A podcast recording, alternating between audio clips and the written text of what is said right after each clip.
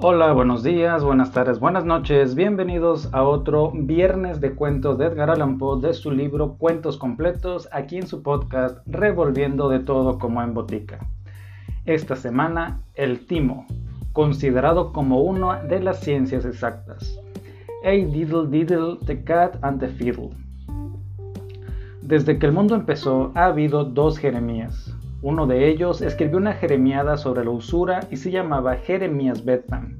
Fue sumamente admirado por Mr. John Neal y era un gran hombre en pequeña escala. El otro dio nombre a la más importante de las ciencias exactas y era un gran hombre en gran escala. Bien puedo agregar que en la mayor de las escalas. El timo o la idea abstracta contenida en el verbo timar es cosa bien conocida. El hecho, sin embargo, la cosa en sí, el timo, no se define fácilmente.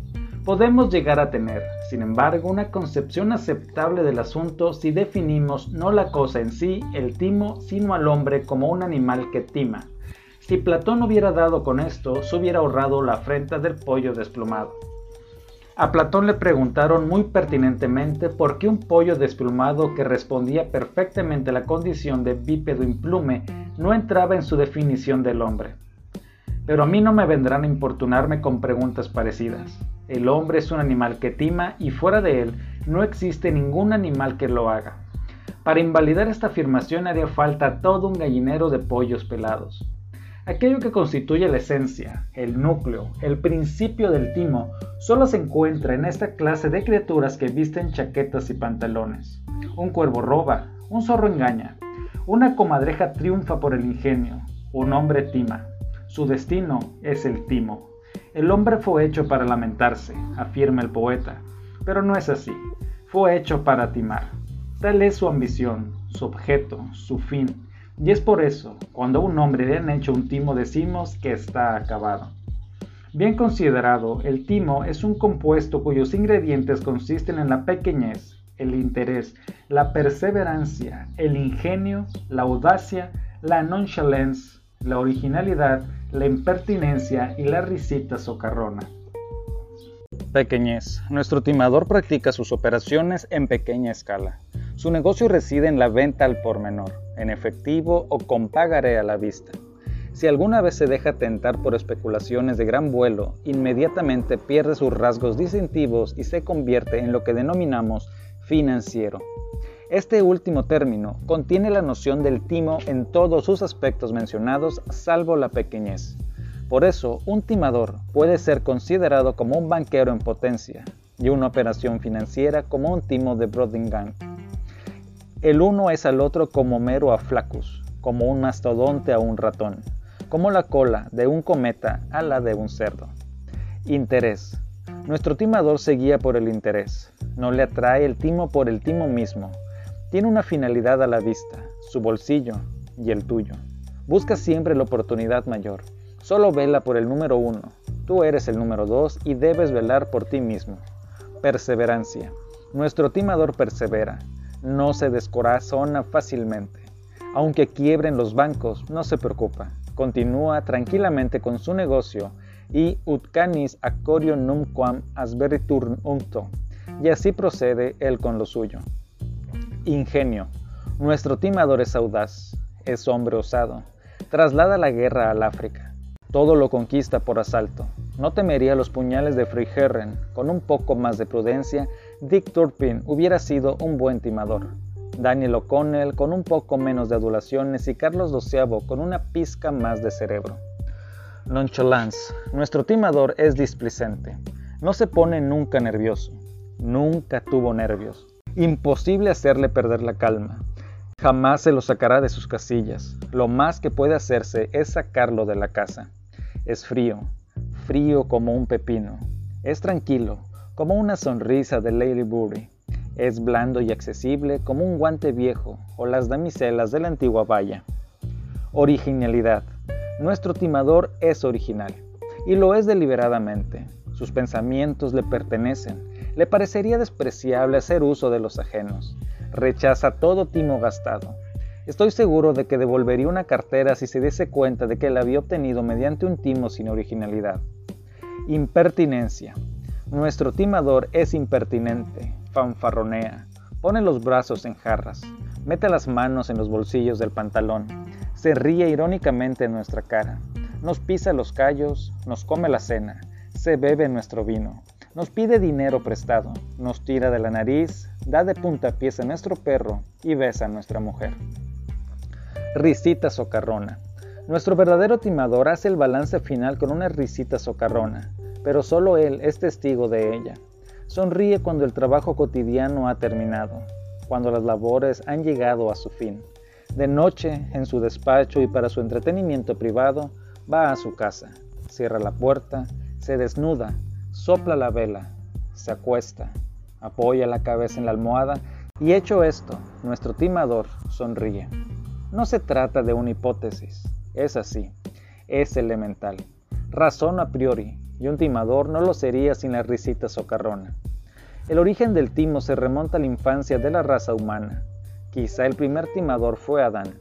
De todos modos, podemos seguir las huellas hasta una antigüedad muy remota. Los modernos, empero, han llevado el timo a una imperfección que jamás soñaron los cabezaduras de nuestros progenitores. Por eso, sin detenerme a hablar de los viejos timadores, me contentaré con un compendio de ejemplos modernos. He aquí un excelente timo. En busca de un sofá, una señora recorre sucesivamente varias mueblerías. Llega finalmente a una que ofrece un variado surtido. La detiene en la puerta un locuaz caballero quien le invita a entrar. No tarda la dama en descubrir un sofá que se adapta perfectamente a sus deseos y al preguntar su precio se entera con gran placer de que cuesta un 20% menos de lo que esperaba. Como es natural, se apresura a finiquitar la compra, recibe una factura con recibo y deja su dirección con encargo de que el mueble le sea remitido lo antes posible, retirándose entre una profusión de inclinaciones y cortesías del vendedor. Llega la noche, pero no el sofá. Pasa el día siguiente y nada. La dama envía a su criada para que averigüe lo que ocurre. En la mueblería niegan que se haya hecho tal compra. No se ha vendido ningún sofá ni se ha recibido ningún dinero. Quien lo recibió es el timador, que ha sustituido diestramente al verdadero vendedor. Nuestras mueblerías están siempre desatendidas y proporcionan en esta forma todas las facilidades para una triquiñuela semejante. Los visitantes entran, miran los muebles y vuelven a salir sin que nadie los vea ni los atienda. Si alguien desea comprar un artículo, hay una campanilla al alcance de la mano, la cual se considera harto suficiente. He aquí otro respetable timo. Un señor bien vestido entra en un negocio, compra por valor de un dólar y descubre con gran mortificación que se ha dejado la cartera en otra chaqueta. Dice entonces al tendero, no se preocupe, señor mío, le pido simplemente que tenga la gentileza de mandar el paquete a casa. Un momento.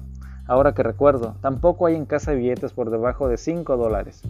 De todas maneras, junto con el paquete puede usted mandar 4 dólares de vuelto. Muy bien, señor, replica el tendero que se ha formado de inmediato una alta idea de su cliente. Conozco individuos, piensa, que se habrían echado el paquete al brazo, prometiendo volver a pagar cuando pasaran otra vez por aquí. De inmediato despacha un mandadero con el paquete y el vuelto. En el camino, casualmente, se encuentra este con el cliente quien exclama, Ah, mi paquete, creí que lo habría mandado a casa hace rato. Bueno, vete, mi esposa, Mr. Trotter, te dará los 5 dólares, pues ya está enterada.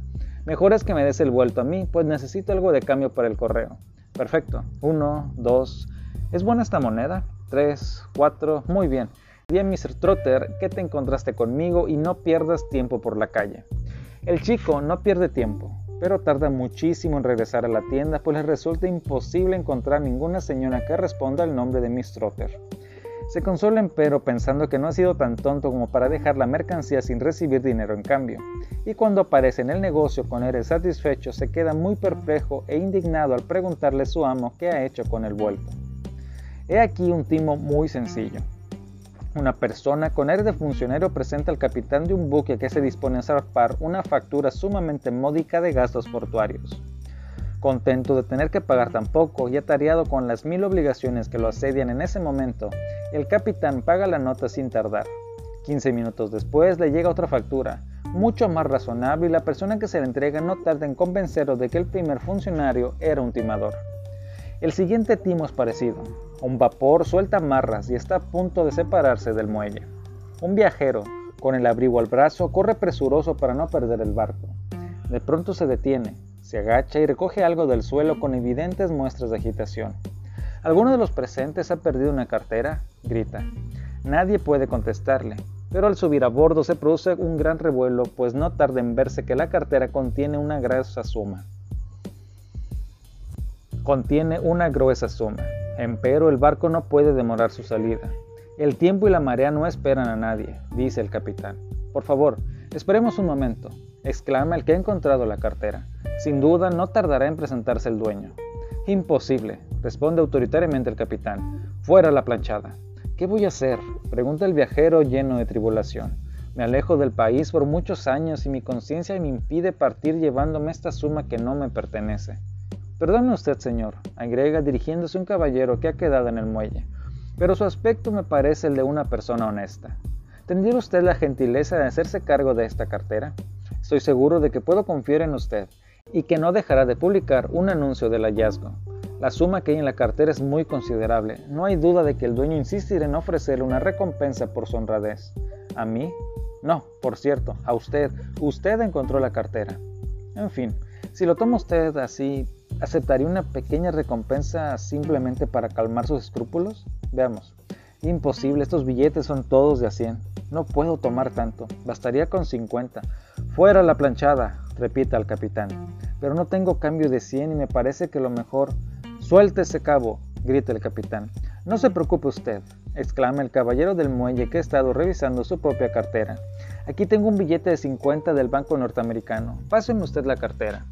Y el superescrupuloso viajero toma el dinero con marcada resistencia y alcanza la cartera al caballero del muelle, mientras el vapor humea y silba al abandonar el amarradero. Media hora más tarde se descubre que la gruesa suma consiste en billetes falsificados y que todo el episodio no era más que un formidable timo. Un timo audaz es el siguiente. Va a celebrarse una reunión rural o algo parecido en un lugar solo accesible por medio de un puente. El timador se instala en la cabecera del puente e informa respetuosamente a todos los que llegan que la nueva ley del condado establece un peaje de un centavo por peatón, dos por caballos y burros, etc. Algunos protestan, pero todos se someten y el timador se vuelve a casa con 50 o 60 dólares bien ganados, pues cobrar un peaje a una gran multitud es trabajo muy fatigoso. He aquí un timo muy hábil. Un amigo del timador acepta un pagaré de este, debidamente llenado y firmado en uno de los formularios usuales impresos en tinta roja. El timador compra una o dos docenas de dichos formularios y diariamente moja uno de ellos en su sopa. Hace que su perro salte para atraparlo y finalmente se lo cede como un buen bocado. Cuando el pagaré llega a su vencimiento, el timador y su perro se presentan en casa del amigo y se habla del documento en cuestión. El amigo lo saca de su escritorio y va a alcanzarlo el timador cuando el perro reconoce el formulario y de un salto lo atrapa y lo devora. El timador se muestra no solo sorprendido, sino vejado y furioso por la absurda conducta de su perro y se manifiesta dispuesto a cancelar la obligación, en el momento en el que le presenten una prueba de que existe. Un pequeño timo tiene lugar en esta forma. Una señora es insultada en la calle por el cómplice del timador. Este acude en defensa de la dama y luego de dar una soberana paliza a su amigo, insiste en acompañar a la señora hasta su domicilio. Una vez allí, se inclina con la mano sobre el corazón y se despide respetuosamente. Pero la dama ruega a su salvador que entre, a fin de presentarle a su papá y a su hermano mayor. Con un suspiro el salvador declina la invitación. ¿No hay pues un medio, señor, de testimoniarle mi gratitud? murmura la dama. Por supuesto que sí, señora, ¿Podría usted prestarme dos chelines? Bajo la impresión que le causan estas palabras, la dama decide primeramente desmayarse, pero lo piensa mejor y luego de soltar los lazos de su bolso hace entrega del dinero pedido. Como he dicho, este timo es muy modesto, pues hay que entregar la mitad de la suma obtenida al caballero que se tomó el trabajo de insultar a la señora y debió luego aguantar sin resistencia una buena paliza. El que sigue es también un timo menudo pero científico. El timador se acerca al mostrador de una taberna y pide dos rollos de tabaco. Una vez que se los entregan, los examina y declara, no me gusta este tabaco, tómelo y deme en cambio un vaso de coñac. Bebe el coñac y se encamina a la puerta, pero la voz del tabernero lo detiene. Me temo, señor, que se ha olvidado de pagar la bebida. ¿Pagar la bebida? ¿No le di el tabaco a cambio del coñac? ¿Qué más quiere usted? Pero, señor, no recuerdo que me haya pagado el tabaco. ¿Qué quiere decir con eso, bribón? ¿No le devolví su tabaco? ¿No es ese su tabaco encima del mostrador?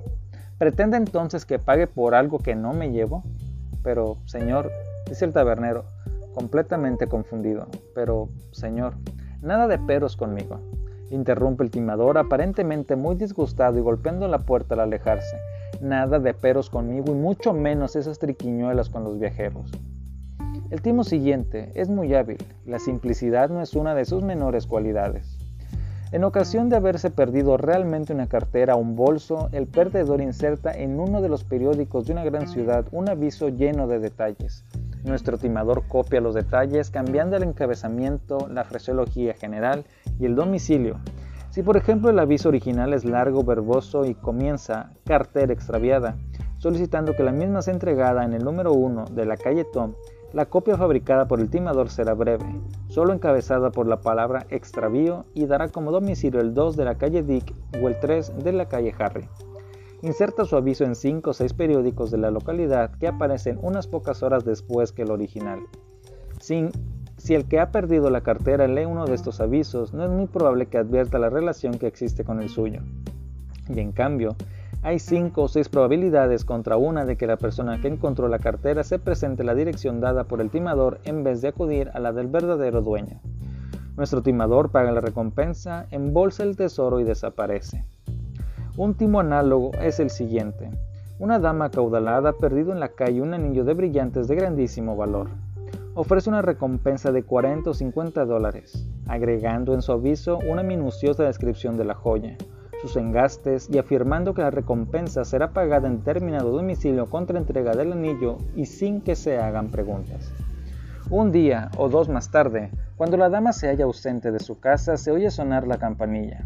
Acude una criada, informando al visitante que la señora ha salido, noticia que produce en este el más lamentable de los efectos. Afirma que lo trae una cuestión de suma importancia y que concierne solamente a la señora. Agrega por fin que ha tenido la buena suerte de hallar el anillo. De todas maneras, quizás sea mejor que vuelva otro día. De ninguna manera, exclama la criada.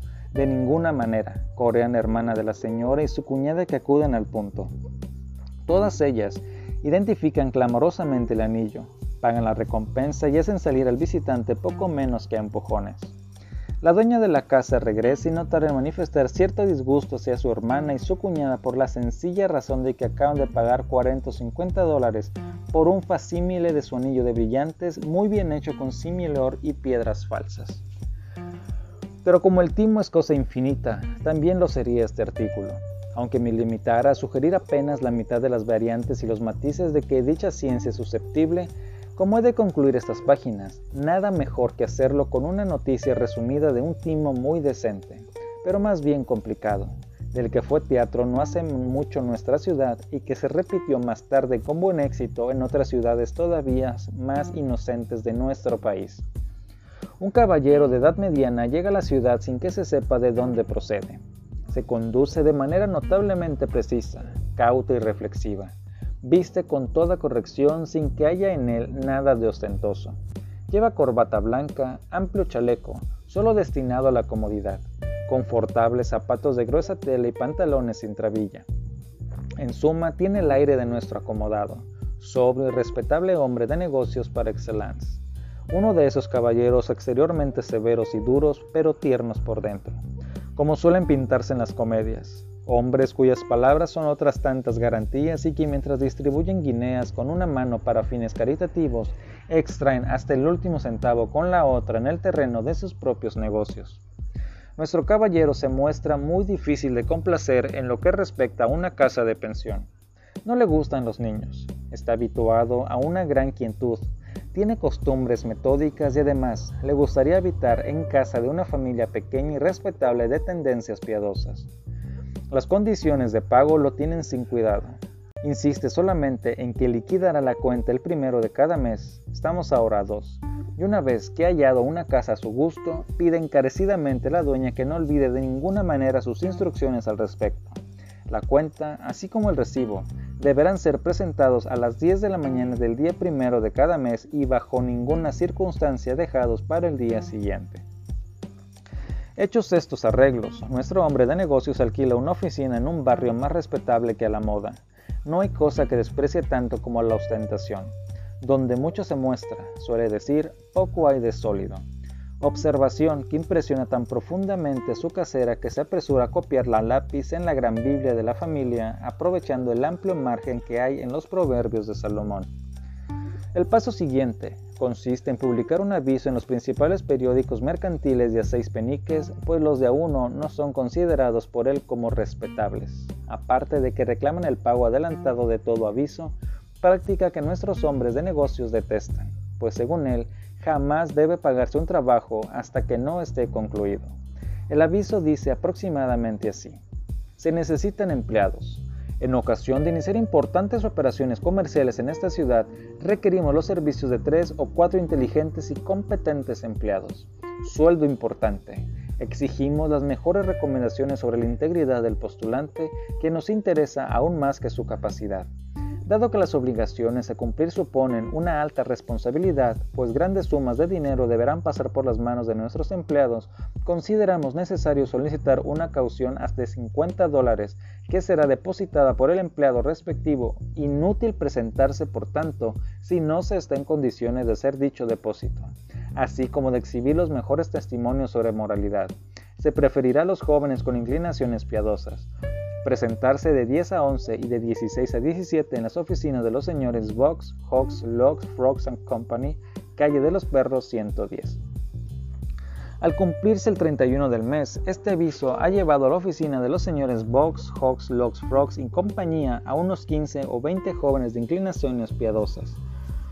Pero nuestro hombre de negocios no tiene prisa en cerrar trato con ninguno de ellos. Ningún hombre de negocios tiene prisa y solo después de haber pasado un severo examen concerniente a sus inclinaciones piadosas, los jóvenes son finalmente aceptados, y al mismo tiempo, por vía de simple precaución, se los invita a hacer efectiva la fianza de 50 dólares, por la cual la respetable firma de Box, Hawks, Locks, Frogs y compañía libra el correspondiente recibo. En la mañana del primero de cada mes la casera no presenta su cuenta como había prometido hacerlo, negligencia por la cual el director de la casa con tantos ox no habría dejado de reprenderla severamente, suponiendo que se hubiera quedado un día o dos más en la ciudad para tal propósito. Como es de suponer, la policía se ve abrumada de trabajo, corriendo inútilmente de un lado a otro y todo lo que puede hacer es declarar enfáticamente que aquel hombre de negocios es un NEI letras que parecen corresponder a la muy clásica frase non es inventus. Y entre tanto los jóvenes postulantes ven mermar sensiblemente sus inclinaciones piadosas, mientras la casera compra una excelente goma de borrar de un chelín y con todo cuidado suprime la nota a lápiz que algún tonto había escrito en la gran Biblia familiar, aprovechando los anchos márgenes de los proverbios de Salomón. Ese fue el cuento de esta semana. Acompáñenme en la siguiente y recuerden que si me siguen en Spotify no duden en dejarme sus comentarios. Hasta la próxima semana.